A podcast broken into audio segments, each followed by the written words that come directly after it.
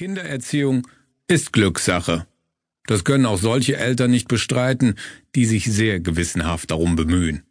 Dennoch gibt es Regeln, die man nicht immer voll und ganz einhalten muss und gelegentlich auch modifizieren kann.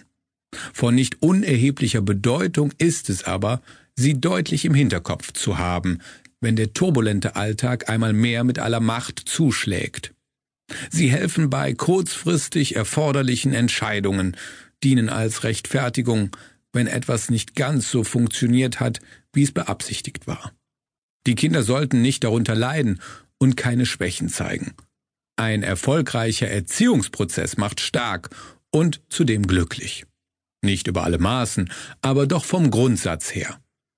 Es ist eher ein Wunschziel als das, was unbedingt erreicht werden muss.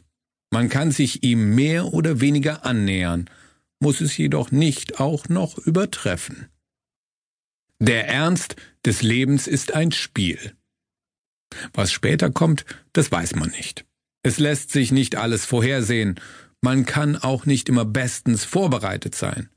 Spielerisch vorwegzunehmen, was sich ereignen könnte, ist eine gute Übung auf halbwegs unverfänglichem Terrain.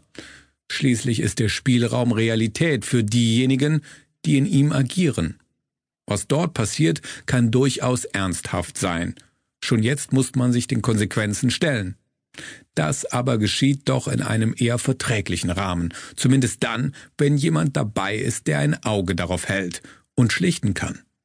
Dennoch müssen auch Kinder ihre Konflikte letztendlich selbst bewältigen, wenn ein wenig Anleitung dazu auch sehr nützlich ist.